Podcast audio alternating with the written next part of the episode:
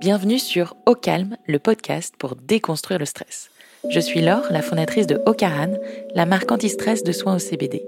Nous avons créé ce podcast car une personne sur deux est touchée par le stress en France, et vous en faites sans doute partie.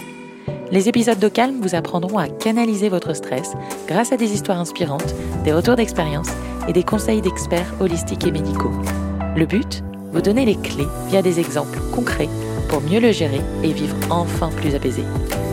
Ça commence dès maintenant et c'est au calme. Bonjour David. Bonjour. David, on s'est déjà eu sur un autre podcast où on a parlé des plantes médicinales, des plantes psychotropes, de ton travail d'anthropologue, puisque tu es anthropologue spécialisé dans les plantes psychotropes et psychédéliques. Et on avait parlé de cette plante extrêmement intéressante qui est l'ayahuasca. Hmm. L'ayahuasca, c'est une plante que j'ai appris à découvrir parce que j'ai fait une semaine de cérémonie en ayahuasca au Costa Rica en décembre. J'en avais très rapidement parlé sur Instagram. Je voulais pas trop m'épandre sur le sujet euh, parce que je sais que ça pose beaucoup de questions et je voulais pas inquiéter inutilement des gens. Mais c'est grâce à ça qu'on a commencé à, à échanger euh, ensemble, où tu m'as partagé bah, tes recherches euh, qui sont absolument passionnantes sur sur cette plante. Et donc je voulais t'avoir pour qu'on comprenne qu'est-ce que l'ayahuasca, pourquoi est-ce qu'on est amené à en prendre, et notamment les Occidentaux, un mouvement d'Occidentaux qui vont euh, en Amérique latine, en Amérique du Sud pour, euh, pour aller tester. Euh, voilà, que tu nous donnes ton éclairage. Est-ce que tu peux, pour ceux qui n'auraient pas écouté le premier épisode, te représenter? Ouais, bien sûr. Alors, bah, merci de ton invitation déjà. Euh, donc oui, je suis David Dupuis, je suis anthropologue euh, et donc je conduis des recherches depuis une dizaine, bientôt même une quinzaine d'années sur donc les substances hallucinogènes et euh, notamment sur l'ayahuasca, euh, ce qui m'a amené donc à faire des terrains de recherche euh, en Amazonie péruvienne que je conduis depuis 2008 maintenant. Et, et voilà, donc je me suis surtout intéressé au début de mes travaux sur l'émergence du tourisme chamanique, donc voilà, tous ces occidentaux dont on va parler aujourd'hui qui partent en Amazonie pour prendre l'ayahuasca. Et là maintenant je m'intéresse plus à ce qu'on appelle la médicalisation des hallucinogènes, c'est-à-dire comment ces substances commencent à être testé dans des essais cliniques et euh, à être euh, requalifié en médicaments dans les cliniques et les hôpitaux, les laboratoires occidentaux. Voilà. Comment on arrive à se passionner, à faire euh, dédier un peu sa vie à, une plante comme ça? Qu'est-ce qui t'a amené vers l'ayahuasca? Eh ben, j'étais, euh, moi quand j'étais jeune, anthropologue, euh, aspirant anthropologue, c'était un peu le début de tout ce boom euh, du tourisme chamanique. Et c'est vrai que j'ai vu, je voyais des gens qui revenaient d'Amazonie avec des discours qui m'ont un peu étonné, frappé. voilà, au, des deux semaines, et puis ils avaient eu des expériences qui décrivaient tous comme l'expérience la plus forte, la plus importante de leur vie, la plus significative. Donc voilà, ça avait l'air d'être quelque chose d'un c'était pas rien, et avec des contenus assez étonnants euh, pour la personne que j'étais à l'époque, euh, c'est-à-dire de gens qui parlaient avec des plantes, qui avaient vu des personnes euh, qui connaissaient qui étaient décédées, voilà, qui avaient pu avoir ce type d'expérience. Et moi à ce moment-là, j'étais lecteur d'un anthropologue qui français qui s'appelle Philippe Descola, qui est devenu ensuite mon, mon, directeur de recherche, et qui travaillait notamment, qui a, qui a notamment contribué à à remettre au goût du jour la notion d'animisme. Et donc euh, cette question de comment euh, euh, certaines populations dans le monde entretiennent des relations intersubjectives avec ce qu'on appelle des esprits végétaux, avec des non-humains, et notamment des esprits végétaux. Et c'est vrai que là c'était très étonnant parce que dans le système de mon maître Philippe Descola, il y a voilà, il y a les, les occidentaux sont naturalistes, les amazoniens sont, sont animistes, etc. Et là, je voyais euh, des Occidentaux qui avaient l'air de développer des mm. relations animistes avec des plantes, notamment avec l'ayahuasca, en seulement 15 jours. Donc là, ça m'a vraiment frappé. Et puis ça attise évidemment ma curiosité. Et donc euh, voilà, c'est là que m'est venue l'idée de commencer des recherches sur le sujet. Puis c'était un moment aussi où euh, c'était un phénomène social qui était vraiment en plein boom. Donc il y avait beaucoup de choses qui sortaient, des, livres, des documentaires. Ouais, il y avait quelque chose qui bougeait dans la société mm. à ce niveau-là. Et j'ai eu envie d'aller enquêter voilà, en Amazonie. En tout cas, je confirme, euh, moi j'ai fait que trois cérémonies, donc euh, une semaine, pas 15 jours, mais ça fait partie des expériences les plus transformatrices euh, de, ma vie. Donc je confirme ce que, ce que d'autres ont, l'air de vivre. c'est quoi l'ayahuasca? De quoi parle-t-on? Alors, l'ayahuasca, donc déjà c'est un terme quechua qu'on peut traduire par la liane ou la corde des morts ou des esprits. Donc il y a cette idée de lien avec les morts, les esprits. et donc ce terme désigne une, un mélange de plantes qui peut enfin désigne à la fois un mélange de plantes et un des composants de la plante. Alors le, ce composant c'est une liane. Donc l'ayahuasca c'est d'abord une liane Banisteriopsis caapi dans, de son nom euh, savant, et euh, qui contient euh, des principes actifs, et, mais qui est pas très hallucinogène en elle-même, un petit peu, mais pas beaucoup, qui est surtout des, propriétés émétiques, qui est parfois utilisé seul dans certains rituels, mais qui est le plus souvent mélangé, en tout cas dans la région où j'ai travaillé, avec une autre plante euh, dans la région où je travaillais, c'était euh, les feuilles d'un arbuste qu'on appelle localement la chacruna, mm. qui est donc euh, Psychotria viridis, qui est une, un arbuste de la famille du café, et qui lui contient un, un, principe actif hallucinogène puissant qui s'appelle le DMT, le diméthyltryptamine. Et alors, pourquoi on fait ce mélange? Parce que le DMT par voie orale est éliminé par les enzymes de l'estomac. Et donc, or, dans la liane ayahuasca, contient euh, des euh, inhibiteurs de monoamide oxydase, de son nom savant aussi, euh, qui vont venir inhiber l'activité de l'enzyme dans l'estomac, et ce qui permet, en gros, c'est une potion qui permet de faire du DMT actif hmm. par voie orale. DMT qu'on retrouve pas que dans l'ayahuasca. Oui, qu'on trouve dans d'autres plantes.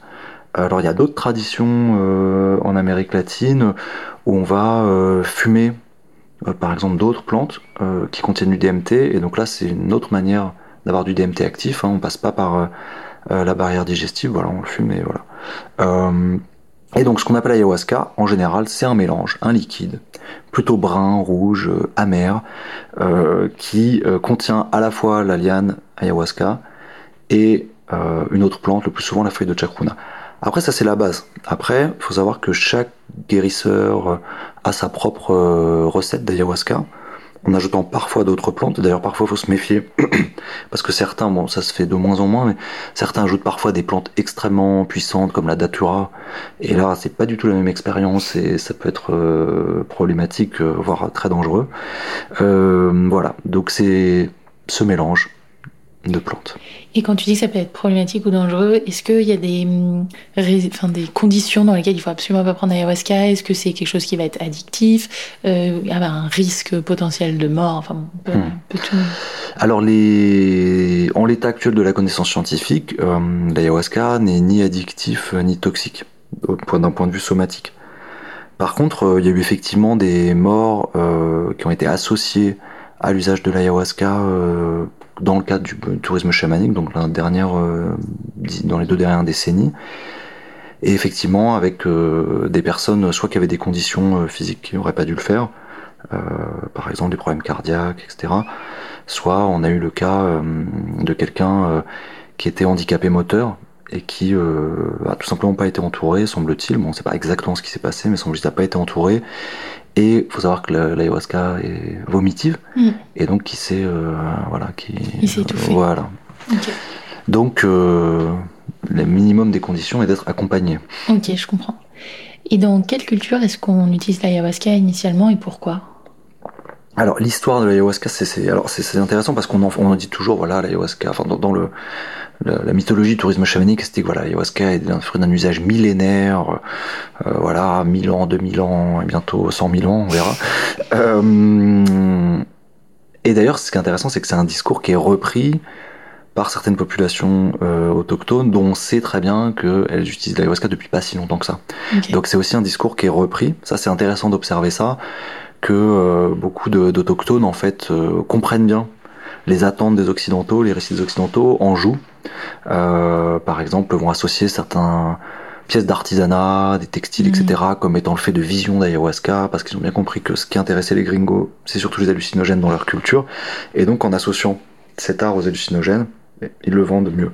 Donc, après, d'un point de vue scientifique, les données ethno-historiques dont on dispose euh, en fait propose une histoire beaucoup plus euh, récente. Hein. Euh, par exemple dans l'Ucayali, en Amazonie péruvienne, voilà, on estime pas, pas, plus de sans doute pas plus de 200 ans, donc des choses assez récentes, voilà, en fait. Et alors l'idée c'est que ça aurait sans doute que le, mélange ayahuasca aurait été utilisé initialement dans le nord du Pérou, à la frontière Équateur, Pérou, Colombie, et ce serait diffusé ensuite le long des missions jésuites où des populations autochtones de différentes ethnies étaient rassemblées il semblerait que paradoxalement, ce soit les, jésuites qui favorisaient euh, la diffusion, euh, la diffusion, en tout cas les, missionnaires, euh, les missionnaires et, favorisaient la, diffusion de l'ayahuasca. Ok, et du coup, tous ces chamans qui accompagnent, qui auraient un savoir transmis depuis des centaines et des centaines d'années, en fait, non, ce serait un savoir assez récent finalement. Bon, après 200 ans, c'est pas si mal, hein. c'est pas absolument rien non plus. Mais en tout cas, il n'y a pas de, on n'a pas de preuves ni historiques Ok. Euh, ni archéologique qui attesterait de manière incontestable euh, que l'ayahuasca, alors là, tel que je l'ai défini là, c'est-à-dire comme breuvage, etc., soit utilisé plus anciennement que ça. Après, on a retrouvé, cette, il y a peu de temps, là, il, y a, il y a un an ou deux, euh, une poche d'un qui date, je crois, il y a 1000 ans, dans lequel qui contenait certaines substances qui peuvent entrer dans la composition de l'ayahuasca mais c'est pas de l'ayahuasca et on sait pas dans quel contexte c'était utilisé, etc. Ok. Et quelles sont les utilisations du coup? Qu'est-ce qu'on cherche quand on consomme de l'ayahuasca? Euh, Les occidentaux ou les euh, Les deux. D'abord dans les cultures et puis après euh, les. Ouais. alors ça c'est assez intéressant parce que les, pareil dans la mythologie un peu du tourisme chamanique, en tout cas dans les représentations partagées, il y a cette idée que voilà, l'ayahuasca est une médecine. Et là encore, c'est quelque chose qui a été beaucoup réapproprié aujourd'hui par les populations autochtones qui présentent ça, qui présentent l'ayahuasca comme leur médecine traditionnelle. Or, euh, ce qui est intéressant, c'est quand on regarde euh, les usages qui sont faits euh, de l'ayahuasca dans les, dans les populations d'Amazonie occidentale, hein, parce que, pour la pression, c'est essentiellement une pratique d'Amazonie occidentale, en tout cas initialement. en fait, il y a une grande, grande diversité de, de fonctions sociales de l'ayahuasca, l'usage de l'ayahuasca. Et euh, par exemple pour la chasse, pour aller euh, négocier avec les esprits du gibier, quand il y a, euh, par exemple, voilà, il y a peu de gibier, on va aller rencontrer les mères du gibier, la, mère du cerf, pour demander qu'elle lâche plus de ses petits dans la forêt pour que la chasse soit abondante. pour aller dans le cadre de guerre euh, ou de pratiques divinatoires, euh, comprendre où sont localisés les ennemis, quand euh, intervenir une attaque, etc.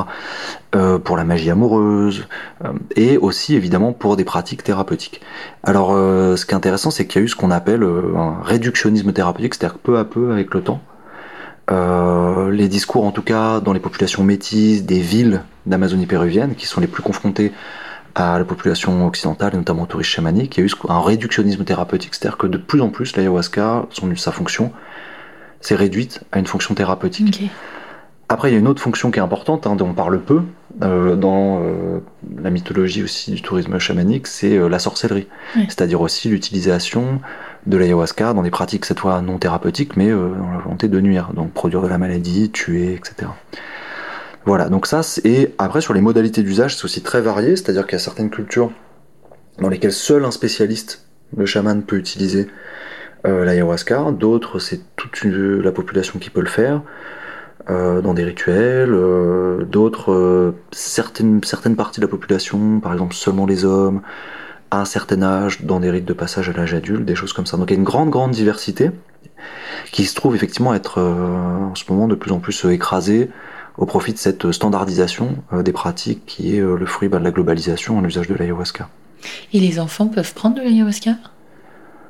Alors on a des, il, y a, quelques témoignages, euh, oui il y a des données là-dessus. Alors après bon évidemment ce sont pas les mêmes dosages etc. voilà, mais c'est pour un peu enlever aussi un mythe. En fait l'ayahuasca est beaucoup moins utilisé que ce qu'on dit habituellement en Amazonie occidentale. C'est-à-dire que c'est une minorité de la population qui l'utilise. Et même là où moi j'ai travaillé, euh, où, qui était une grande région quand même du tourisme chamanique, la plupart euh, des gens avaient plutôt peur de l'ayahuasca. Hein. C'est pas quelque chose qui après lesquels ils courent et, et même d'ailleurs dans les pratiques euh, chamaniques, très souvent on va utiliser l'ayahuasca dans les pratiques thérapeutiques quand euh, les autres euh, outils thérapeutiques sont un peu ont été utilisés en vain ou alors pour des maladies spécifiques du type euh, sorcellerie, etc. Ok. Et ça consiste en quoi, du coup, une cérémonie d'ayahuasca? Qu'est-ce qui se passe? Alors encore une fois, c'est très divers, mais que là, si on veut parler de ce qui se passe dans le cadre du tourisme chamanique, ce qui est intéressant, c'est qu'il voilà, y a eu une sorte de standardisation progressive des pratiques. Et effectivement, maintenant, voilà, ça, ça, les choses se ressemblent beaucoup hein, selon les endroits où on va. Donc très souvent, il y a ce qu'on appelle, euh, donc, à partir des années 90, hein, donc il y a eu beaucoup d'occidentaux qui ont commencé à se rendre en Amazonie péruvienne pour prendre l'ayahuasca. Et euh, des institutions sont nées de, ce, de ces, premiers, euh, de ces arrivées de, clients euh, qu'on appelle des centres chamaniques. Donc, ce sont des institutions d'accueil qui très souvent en fait mêlent des acteurs à la fois locaux et des occidentaux. Et donc en fait, c'est souvent d'ailleurs des occidentaux qui, de la première vague euh, de, tourisme chamanique, qui sont restés vivre au Pérou, qui ont continué à prendre de l'ayahuasca, les diétés, etc. Et qui ont commencé à vouloir monter des lieux d'accueil ou qui ont épaulé des Péruviens pour le fait de construire des, des lieux d'accueil avec les standards occidentaux, des lits, etc. Et, euh, et, souvent, en fait, dans ces institutions, les euh, Péruviens assurent les services rituels donc ils font les rituels notamment d'ayahuasca, mais pas que. Et puis euh, voilà, les occidentaux s'occupent un petit peu de tout ce qui est euh, la dimension logistique, etc. Et donc en fait, ça a vraiment standardisé les pratiques. Et aujourd'hui, bah, ce qui se présente le plus souvent, c'est euh, donc des séjours de euh, une à quelques semaines, avec euh, souvent l'utilisation de plantes purgatives, parce que ça c'est une chose qui est assez utilisée en Amazonie à diverses fins, là encore, voilà, de l'utilisation de préparation vomitive. Et donc euh, souvent voilà, on propose des euh, l'usage ritualisé de plantes euh, vomitives, euh, donc qui vont euh, dans les discours locaux vont, vont nettoyer la personne, et puis ensuite il y a les rituels d'ayahuasca, et puis il y a souvent une petite diète, hein, ce qu'on appelle la diète, c'est-à-dire pareil une pratique qui est assez répandue en Amazonie et qui consiste à un ensemble de prohibitions alimentaires, relationnelles, sexuelles souvent en isolement, dans la forêt, et qu'un contexte qui va présider à la prise d'autres plantes. Euh, voilà. Et donc très souvent, voilà, c'est ça. Hein, les, les, séjours chamaniques, c'est ce qui est proposé, c'est euh, des purges, sessions d'ayahuasca, diète, qui est souvent entouré. Euh, et là, c'est des dispositifs qui justement singularisent un petit peu ces choses-là par rapport aux pratiques autochtones, qui voilà où il y a beaucoup de discours. Okay. Dans, ces, euh, dans ces dispositifs euh, euh, destinés aux occidentaux, c'est un peu saturé de discours. Il y a souvent des conférences avant pour expliquer c'est quoi l'ayahuasca, c'est quoi une diète, etc.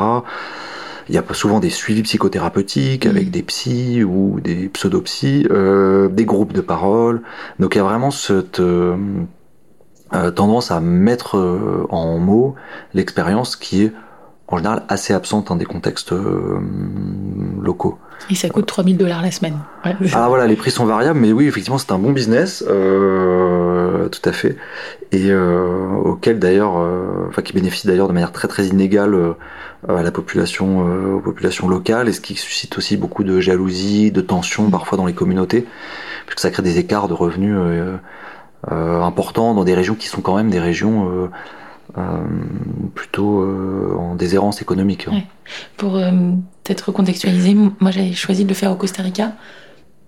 Le Pérou est en effet the place to be quand on allait faire l'ayahuasca, mais moi je voulais absolument aller au Costa Rica. Et aussi parce que c'était une recommandation. Euh, j'avais fait un stage chez Mireille et Jackie Boissé, qui sont des professionnels, sportifs professionnels, qui vivent de manière très naturelle, donc frugivores, euh, au milieu de la nature, etc. Et donc ils m'avaient recommandé un, un couple, Tristan et Alejandra, qui est costaricaine. Donc c'était au milieu d'une forêt comestible. Ils, ils ont créé leur habitat au milieu de cette forêt et c'est eux qui, euh, donc il est français, elle est costaricaine, qui font les cérémonies. Euh, du coup, c'est assez loin de ces centres. Euh, je voulais, ouais, j'avais pas très loin de ça et on est à 700 dollars la semaine, nourri, logé, trois cérémonies. Enfin, c'est pas le même, mmh. c'est pas le même contexte. Mais en effet, la parole était extrêmement présente et je pense que ce qui m'a le beaucoup aidé et marqué dans cette euh, expérience, c'est le fait que je parlais deux à trois heures par jour avec eux, mmh. qui sont et alors on a fait tout le tour de la forêt, ils m'ont montré toutes les plantes, ils m'ont expliqué donc cette connexion à la nature, au-delà de la plante, elle vient aussi de l'endroit dans lequel j'étais euh, j'étais immergée. Ça c'est un point intéressant sur la question de la parole parce que souvent les occidentaux viennent euh, à la recherche de vision. Mmh. Cette thématique est très forte, hein, le, voilà, on, souvent associé à la représentation de l'ayahuasca, c'est les visions. Et euh, avec cette idée que les visions seraient des, aussi des, des, véhicules de connaissances, de connaissances de soi, de connaissances du monde, etc. Et donc il faudrait décrypter les visions. Or, pour la plupart des guérisseurs euh, euh péruviens, métis, euh, avec lesquels j'ai travaillé, euh, euh, ce qui n'est pas du tout le cœur de l'affaire. Et ce qui compte beaucoup plus, c'est par exemple le vomissement.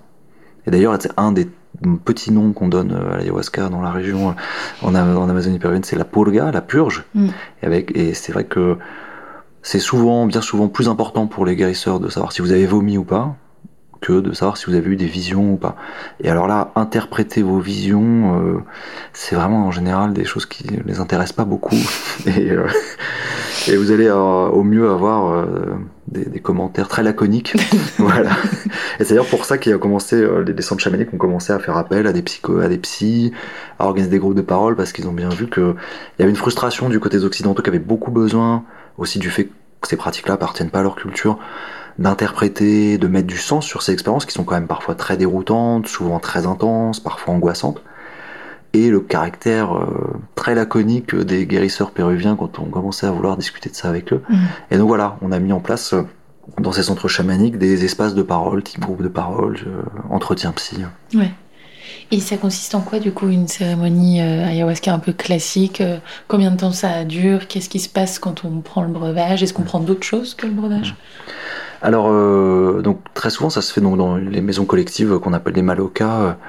et ça se fait plutôt la nuit puisque l'ayahuasca rend, rend plutôt sensible, donc c'est pas très agréable de, de voir la, la, lumière. Plutôt la nuit, l'ayahuasca ça dure à peu près 6 heures, entre 6 heures et 8 heures.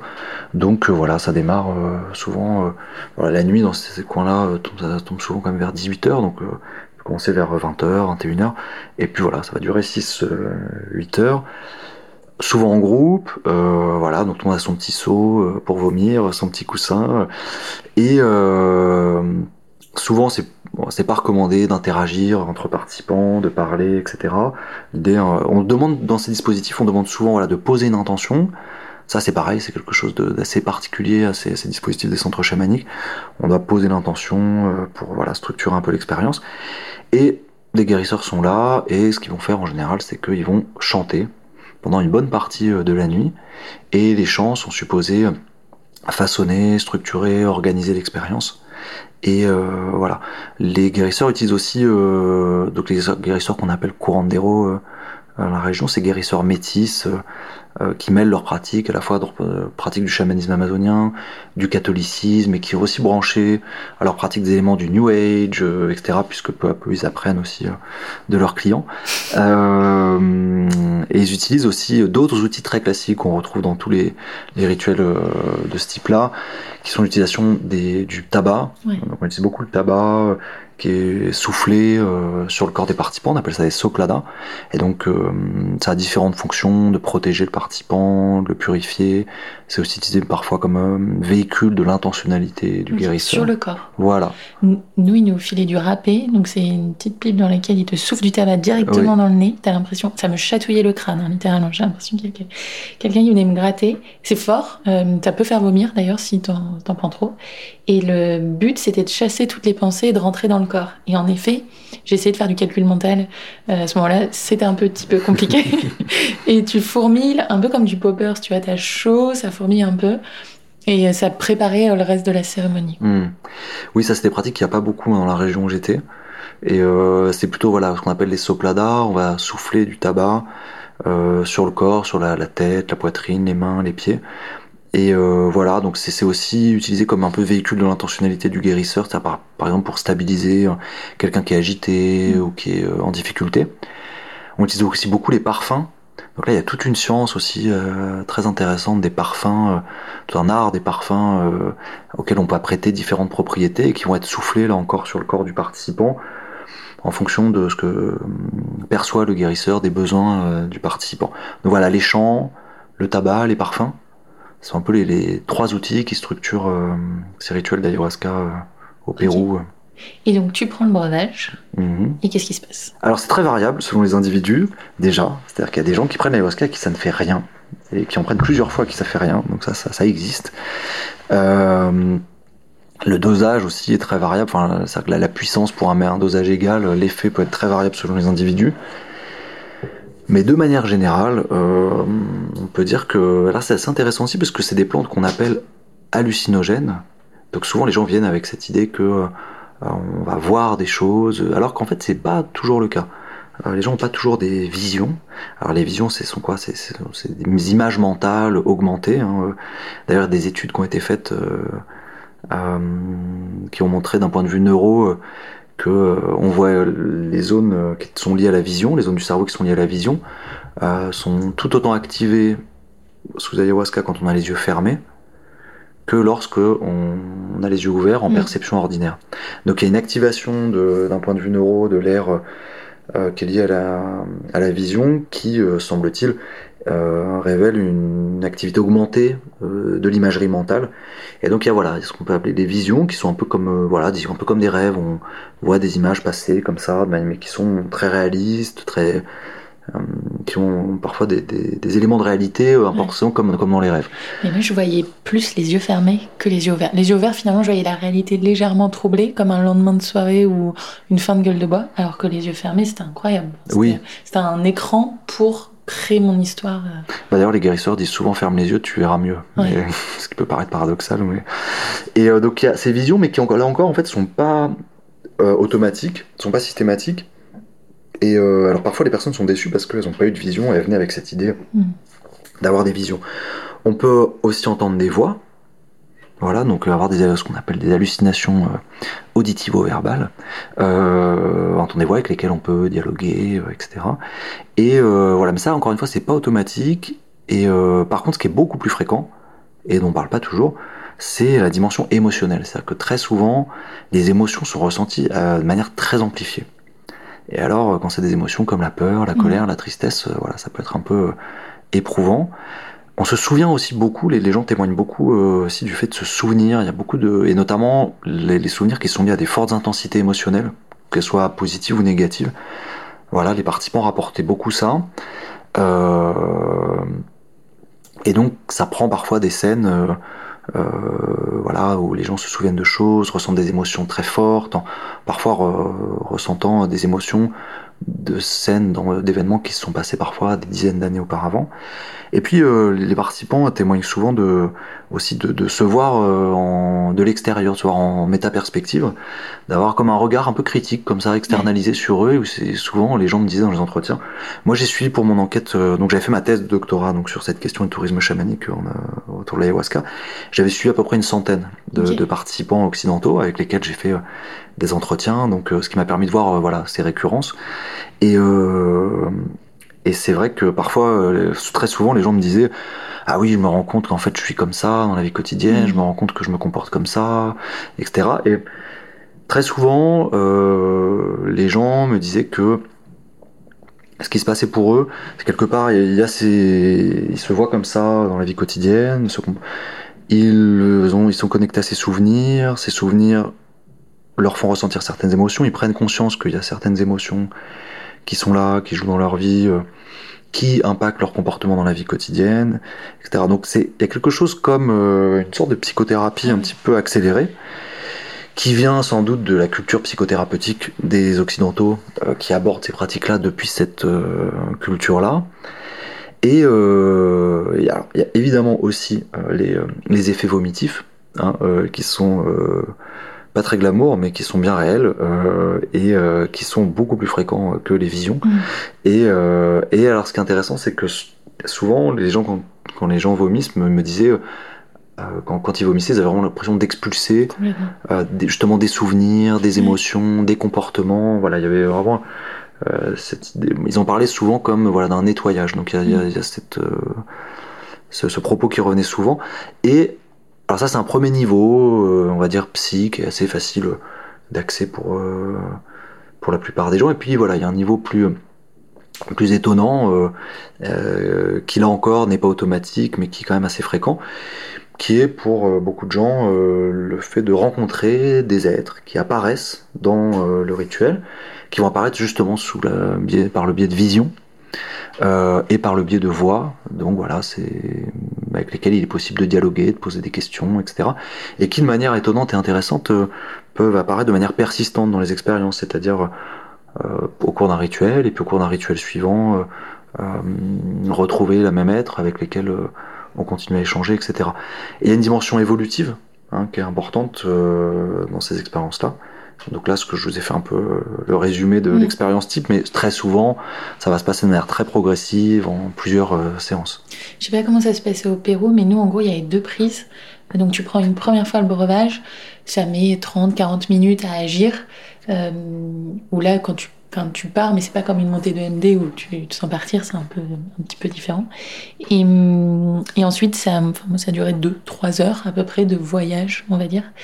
Puis, quand, les, quand tu parlais de vomir, moi, c'est quand toutes les émotions négatives arrivaient, en fait, au bout un peu d'un cycle, d'une histoire, d'un- d'une douleur, d'une émotion que tu as digérée, et ben, tu la, moi, je la vomissais.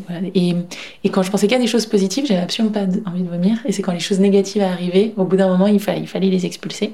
Et ensuite, si on était prêt, euh, il fait une petite pause au moins de 30-40 minutes, on avait droit à une deuxième coupe d'ayahuasca, parfois moins dosée, euh, pour repartir comme ça sur 2-3 heures de voyage, puis revomir une, une nouvelle fois. Oui, alors c'est vrai que parfois on en donne une deuxième fois. Alors ça dépend un peu de la durée des rituels aussi qui sont proposés, parce qu'effectivement quand on a une deuxième fois, on part sur... euh, Moi, je faisais, on faisait 10 heures voilà, voilà, donc les rituels sont plus longs. Ça va dépendre des guérisseurs, leur motivation à se coucher tard. Ah ben, il restait éveillé toute la, toute la nuit. Et euh, sur la partie euh, euh, un peu quels sont les effets, moi j'avais un, un effet sensoriel très fort sur la peau.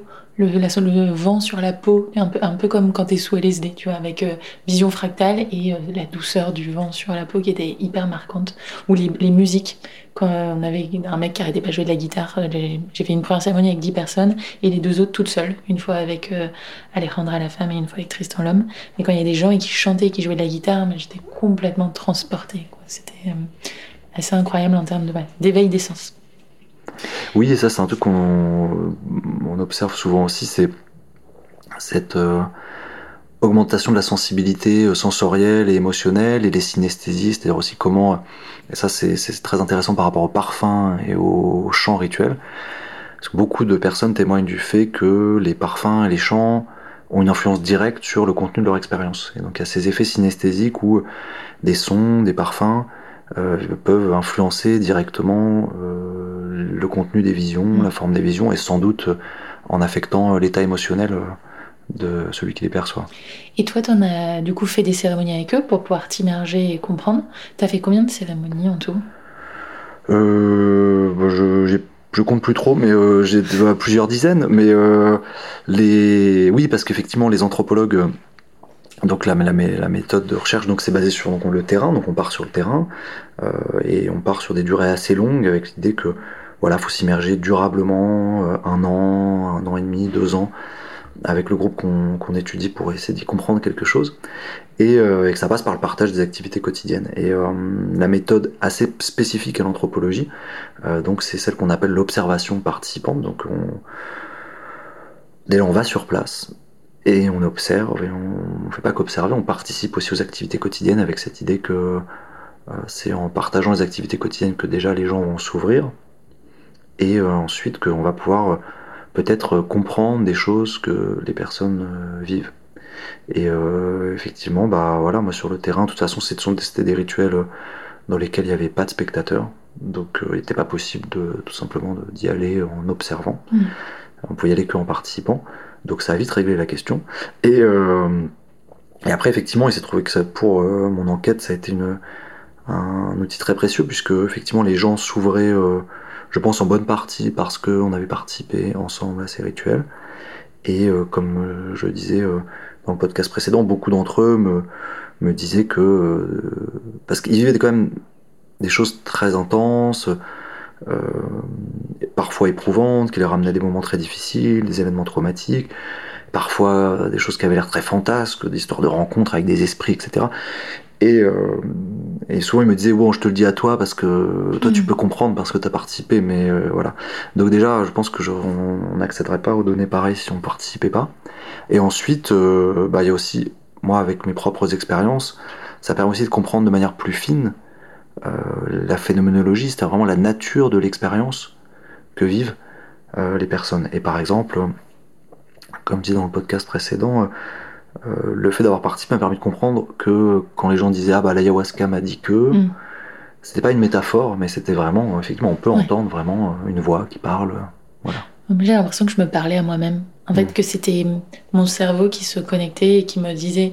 J'ai eu par exemple un, j'ai testé deux types d'ayahuasca. Donc, comme tu disais, c'est des breuvages. Euh, le premier, la cielo, première et dernière cérémonie, et au milieu, la, la rioja qui est plutôt pour les femmes. Et alors c'est celle-ci qui m'a vraiment... Euh, c'est marrant parce qu'en amont, il me dit ça marche surtout pour les femmes. J'essaie de comprendre chimiquement dans le cerveau pourquoi. Il m'a dit n'essaye pas de comprendre, arrête d'essayer de tout comprendre. Et en effet, ça a été incroyable, hyper pédagogique. Elle m'a montré noir sur blanc des choses sur ma vie. Et, du coup, là, c'était vraiment plus l'impression de, quand je témoignais après, je disais, ah, l'ayahuasca m'a montré des choses, mais il n'y avait pas cette petite voix qui te parle, mais c'est toi et toi-même qui, de manière très lucide, remets les choses à plat, connaître les, les expériences, les émotions, comprends pourquoi tu as agi comme ça à un moment, qu'est-ce que ça, quel trauma tu eu dans le passé. Enfin, c'est ça qui m'a vraiment scotché. Et donc, quand, tu parlais de psychothérapie, j'ai jamais fait de psy, euh, mais de ce que je comprends de la psychothérapie, j'avais l'impression de faire euh, bah, 10 séances en, une prise, quoi. Que c'était, euh, après ça dure 10 heures, donc c'est sûr que, que c'est, condensé, mais voilà, un, un, espèce de travail sur soi hyper, hyper intense. Ouais, alors sur ce point, c'est intéressant de, parce que c'est quelque chose qu'on entend souvent, voilà, une nuit dans le milieu du tourisme chamanique, c'est voilà, une nuit d'ayahuasca serait équivalent à 10 ans de psychanalyse ou voilà. ou que ça. je vais rebondir là-dessus rapidement parce que ça sent peut-être. Euh, je pense que ce qui inspire cette, euh, cette, euh, ces remarques-là, c'est effectivement le volume de matériaux, mm. de matériaux psychiques qui émergent au cours de l'expérience, les souvenirs, les émotions, etc. Et effectivement très impressionnant. Après, il y a la question qui est une question qui se pose beaucoup, notamment dans, la, dans le, ces dispositifs à destination des occidentaux et dans la médicalisation des hallucinogènes aujourd'hui, qui est la question de ce qu'on appelle l'intégration, c'est-à-dire de quels dispositifs sont mis en place ensuite pour faire de toutes ces infos, toutes ces émotions que euh, tu as pu ressentir, toutes ces pensées, ces souvenirs, etc., des choses euh, qui vont être utiles, qui vont te permettre vraiment d'avancer, et aussi qui ne vont pas te perturber, parce mm. qu'on peut aussi parler quand même rapidement de euh, des effets peut-être troublants ou dommageables de ces expériences pour des occidentaux quand même pour, qui sont pas très bien préparés à ces expériences, c'est pas de leur culture au départ et euh, se retrouver par exemple face à un souvenir traumatique dont en plus en outre on n'est pas bien sûr que ce soit vraiment un souvenir ou euh, un fantasme ou quelque chose de l'imagination, ça peut être très troublant. Bien sûr. Tu fais bien de le préciser parce que j'aurais dû le dire en préambule de ce podcast. On va parler du coup de drogue et ce n'est pas une incitation à la prise de, de stupéfiants. Tout à fait, oui. Donc l'ayahuasca est effectivement euh, une substance prohibée en France depuis 2005 Justement, d'ailleurs, que ça a été assez intéressant. Ça, il y a eu un ayahuasca est interdit à la suite de l'émergence du tourisme chamanique. Et du fait que, notamment, des Occidentaux, euh, entre guillemets, formés en Amazonie, commençaient à proposer des rituels en France, sur le territoire français. Et voilà. Et là, il y a eu une inquiétude de la part des, des pouvoirs publics sur les implications en termes de santé publique, de santé mentale, etc. Et donc, euh, voilà, ça a été prohibé en 2005. Ok. Qu'est-ce que les personnes que tu as suivies ont retiré de cette expérience? Est-ce qu'elles ont mis des choses en pratique après? Est-ce qu'elles sont revenues en faire? Est-ce qu'on peut faire euh, trois cérémonies et on est une nouvelle personne? Alors ça c'est variable. Alors moi, ce, qui, me ce qui m'a frappé d'abord c'est euh, le fait que la plupart des gens parlent parler d'une expérience thérapeutique. Ça c'est très clair dans les entretiens, euh, mais que euh, cette dimension thérapeutique n'était pas forcément à prendre au sens médical, c'est-à-dire de la, la, diminution ou la suppression des symptômes, mais était plutôt comme quelque chose que les anthropologues appellent l'éclairage du sens du mal, mmh. c'est-à-dire typiquement de, de, donner un sens à une souffrance, à des comportements qui jusque-là n'en avaient pas. Et, et voilà, donc les, les, personnes pouvaient repartir avec notamment des morceaux euh, d'ontologie, de cosmologie euh, euh, locale, chamanique, qui leur permettaient d'expliquer, de comprendre pourquoi ils étaient comme ça, etc. etc. Et ce qui est finalement d'ailleurs l'un des ressorts de, toutes les psychothérapies, hein, où vous allez faire une psychanalyse, vous allez partir dans la narration freudienne avec le, le avec l'idée voilà du complexe Deep, etc. Et vous allez penser votre histoire, votre biographie, vos problèmes à partir du complexe Deep. Bah voilà, avec dans le cadre du chamanisme, vous allez avoir tout un nouveau cadre pour penser l'origine de vos problèmes, l'histoire d'esprit, de sorcellerie, etc. Donc ça peut être intéressant, ça peut être moteur. Après, ça peut être problématique aussi, puisque quand vous revenez en France, euh, mm. comme j'ai pu en voir certains, persuadés qu'ils étaient habités par des démons ou ensorcelés, etc., avec pas forcément d'outils derrière pour faire quelque chose de ça, comme vous en doutez, ça peut être problématique. Après, moi je continue à suivre certains d'entre eux, donc depuis maintenant plus d'une dizaine d'années. Donc ça c'est aussi intéressant de voir l'évolution des gens dans leur relation à ces pratiques-là. et c'est très variable là encore. Il y a des personnes qui ont continué dans ces pratiques, d'autres qui n'y sont jamais revenus, qui sont passés à autre chose. Et il y a une grande variabilité. Est-ce que tu as pu étudier concrètement ce qui se passait dans le corps, dans le cerveau, sous ayahuasca? Alors moi je suis pas du tout neurologue, donc je, n'ai pas pu étudier ce qui se passait dans le cerveau, mais, mais certains essaient de le faire. On est au début, hein, de toute façon les, les, les neurosciences c'est une chance très jeune, hein, donc on est, on est au début. Et de manière générale, ce qui se passe dans le cerveau, on ne sait pas encore très bien. Donc alors, ce qui se passe dans le cerveau sous ayahuasca, on a, il y a quelques études qui ont immobilisé euh, des électroencéphalogrammes, de l'IRM, donc de l'imagerie, euh, de la neuroimagerie. Donc voilà, il y a certains modèles qui ont émergé. Euh, euh, bah, le modèle le plus récent euh, sur l'explication euh, des effets des psychédéliques, celui qui a été proposé par Robin Carhart-Harris, donc un chercheur qui est le fondateur du Center for Psychedelic Research de Londres, qui est l'un des centres de recherche principaux sur les psychédéliques dans le monde, qui font beaucoup d'essais cliniques, notamment sur la psilocybine, sur les champignons hallucinogènes. Et alors, l'idée qu'il défend, c'est que, en gros, le, les psychédéliques viendraient mettre euh, de l'entropie, viendraient mettre en fait du chaos euh, et transitoire, euh, et viendraient un petit peu effacer transitoirement les autoroutes cognitives, les autoroutes de pensée qu'on a l'habitude de, prendre, et connecte, semble-t-il, des zones du cerveau qui ne sont habituellement pas connectées. Mmh. Et donc il y a cette idée comme ça que les psychédéliques permettraient d'aborder les choses différemment, de d'éviter d'aborder les choses depuis les autoroutes de pensée euh, qu'on prend habituellement et euh, bah, de créer un petit peu des nouvelles manières de voir le monde, d'aborder les choses. Alors là, voilà, ça c'est une traduction imagée de modèles complexes dont je vous fais l'économie, mais euh, voilà, ceux qui veulent en savoir plus peuvent lire les travaux de Robin Carataris. Mais c'est vraiment la sensation que j'ai eue, de connecter le corps, l'esprit, et juste que l'esprit tout tout, devient beaucoup plus clair et immédiat. Et euh, dans la notion de connecter le corps, la toute dernière cérémonie, la toute dernière fois que j'ai vomi, euh, au moment, j'avais des pensées qui me semblaient assez positives sur 2022, ça va bien se passer, on attaque, j'étais dans une période où je clôturais mon nomadisme, c'est aussi pour ça que je voulais euh, clôturer avec l'ayahuasca. Et soudainement, j'ai quand même eu envie de vomir, et je mais comment ça se fait? Je pense à des choses positives pourtant. Et là, je me relève et mal au dos, tellement mal au dos, et j'ai vomi avec la main vraiment sur le dos, en mode j'avais tellement mal au dos. Et donc, le, ben alors, il, se définissait pas comme un chaman, mais comme un, accompagnateur, le guide. Il me dit, mais pourquoi tu tenais le dos comme ça? Et en fait, j'avais fait deux hernies discales l'année d'avant, à cause du stress, de problèmes financiers, etc. Et là, j'ai vraiment eu l'impression de me libérer de mon mal de dos. J'avais récupéré des sensations dans un orteil que je chantais moins à cause des hernies. Euh, donc, toute cette connexion physique et psychologique, elle était assez euh, claire. Mmh. Euh, oui, ça, c'est quelque chose de, dont témoignent beaucoup les, les gens aussi, cette dimension euh, psychosomatique, non d'articulation euh, entre le, corps et, l'esprit, où effectivement, euh, voilà, moi je me souviens de gens qui me disaient qu'ils pouvaient voir les émotions dans le mmh. corps, comme alors sous des, sous la forme de vision, par exemple d'animaux, de monstres, etc., qui pouvaient localiser dans le corps. Quand ils vomissaient, ils voyaient les émotions qui sortaient sous la forme d'êtres qui étaient, je sais pas, dans leur estomac, par exemple. Et oui, c'est quelque chose qui revient très souvent. D'ailleurs, enfin, pour le coup, c'est pas vomir comme quand tu es malade, euh, c'est une vraie souffrance, c'est une forme de vrai soulagement au moment Il n'est pas si désagréable que ça pour ceux qui seraient euh, un petit peu euh, phobes de tout ce qui est lié au vomi. toi, tu as fait plusieurs dizaines de cérémonies. Qu'est-ce que ça t'a apporté à titre personnel?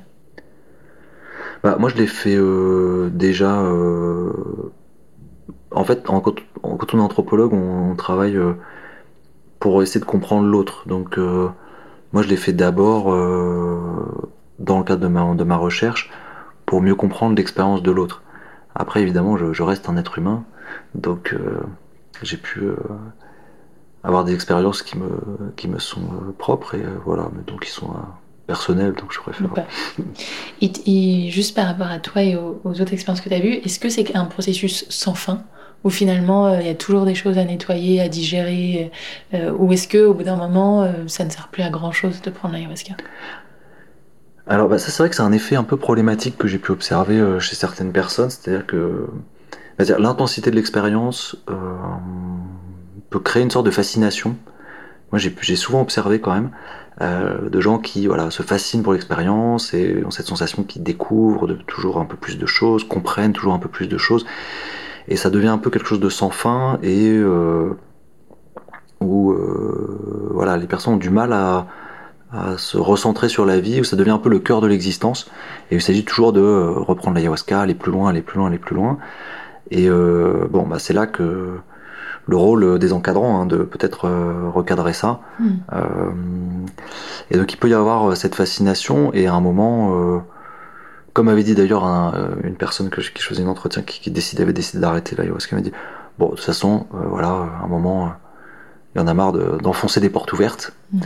Et il s'agit d'appliquer un peu les choses. Et, et c'est vrai que c'est un biais qui, enfin, qui peut s'avérer problématique. Enfin, c'est quelque chose qui peut s'avérer problématique, hein, cette fascination pour l'expérience, et aussi cette croyance qui peut s'installer au bout d'un moment que euh, le travail va se faire tout seul en participant à des rituels d'ayahuasca, que vous allez euh, les régler vos problèmes psychologiques, relationnels, financiers, pourquoi pas, euh, professionnels vont se régler tout seuls en prenant l'ayahuasca et c'est quelque chose qui, qui, qui peut s'installer hein, au bout d'un moment et, et, on voit des gens qui finalement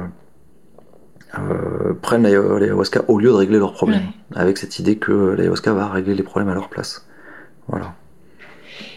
Tu t'es vraiment spécialisé sur l'ayahuasca. C'est quoi pour toi la différence majeure avec les autres plantes euh, médicinales, psycho, euh, psychotropes euh, Alors, bon, déjà, c'est un hallucinogène, donc ça, ça le distingue de, des, autres substances psychotropes. C'est partie de cette famille. et par rapport aux autres hallucinogènes, ce qui est assez frappant, c'est cette dimension, euh, peut-être qui distingue par exemple des champignons ou du LSD ou d'autres hallucinogènes, cette dimension émétique, cette, euh, euh, cette question du vomissement, qui on ne retrouve pas hein, dans, les, dans le mm. LSD par exemple, et qui est intimement lié aux effets, et qui vient en fait se, lier, comme, comme tu en décrivais très bien, la manière dont dans l'ayahuasca, la question de la nausée, du vomissement, de l'expulsion, euh, est très intimement lié au contenu euh, de ce qu'on vit, aux émotions. Et il y a comme un, mélange et, les émotions qu'on a juste avant de vomir ne sont pas celles qu'on a après, les visions qu'on a avant ne sont pas celles qu'on a après. Et ça, c'est quelque chose de très singulier à l'ayahuasca euh, par rapport à d'autres plantes hallucinogènes. Et l'absence d'effets secondaires le lendemain. avec l'alcool, t'as une gueule de bois, avec la MD, t'as une descente. là, moi, j'avais juste l'impression d'être high en sérotonine pendant une semaine, où t'es juste bien. Ah, ça, pour le coup, ça a été documenté. Euh, on sait qu'il y a une augmentation de la sérotonine pendant. Euh, Après, ça, c'est le propre de tous les hallucinogènes. C'est-à-dire que les hallucinogènes, mais en général, donnent pas d'effet gueule de bois. Euh, enfin, c'est pas des. c'est comme les champignons. Vraiment, c'était comme les champignons. Tu passes un. Enfin, le lendemain, t'es bien, quoi. T'as l'impression de... de. rien avoir pris de nocif. Et c'est pour ça que le guide me disait c'est une, du coup une médecine et pas une drogue parce que t'es es bien avec. Quoi. Oui, après, euh, il y avait un guérisseur qui me disait euh, quelque chose d'amusant. Il me disait voilà, c'est de la médecine et c'est pas de la drogue parce que, comme euh, quand tu vas te faire opérer à l'hôpital, tu souffres d'abord et puis après tu te sens mieux. Alors que la drogue, tu te sens bien d'abord et après tu te sens mal. et c'est vrai que pour ceux qui ont essayé l'ayahuasca, voilà, c'est loin d'être une partie de plaisir, c'est loin d'être quelque chose de récréatif, c'est difficile, il y a des émotions difficiles, des sensations difficiles les vomissements, etc. Euh, bon, euh, c'est pas euh, juste boire un verre, se détendre. Exactement.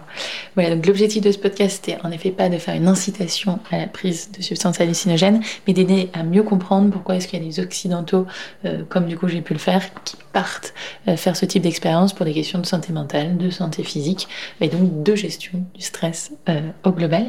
David, merci beaucoup pour le partage, pour toute cette science que, que tu nous as transmise. Merci de ton invitation. Et puis peut-être pour un, bientôt pour un troisième podcast. Je Avec plaisir. Merci. Au revoir. C'est la fin de cet épisode. J'espère qu'il vous aura offert quelques clés pour une vie plus apaisée. Si vous aimez Au Calme, n'hésitez pas à le partager à vos proches, à nous mettre 5 étoiles et à nous écrire des petits commentaires, ça nous aidera beaucoup. Pour découvrir tous les bienfaits du cannabis breton pour le corps et l'esprit, rendez-vous sur ocaran.com et entrez le code OCALM, H-O-K-A-L-M, pour bénéficier de 10% de réduction sur votre commande. Merci à tous pour votre écoute et à très vite pour un nouvel épisode.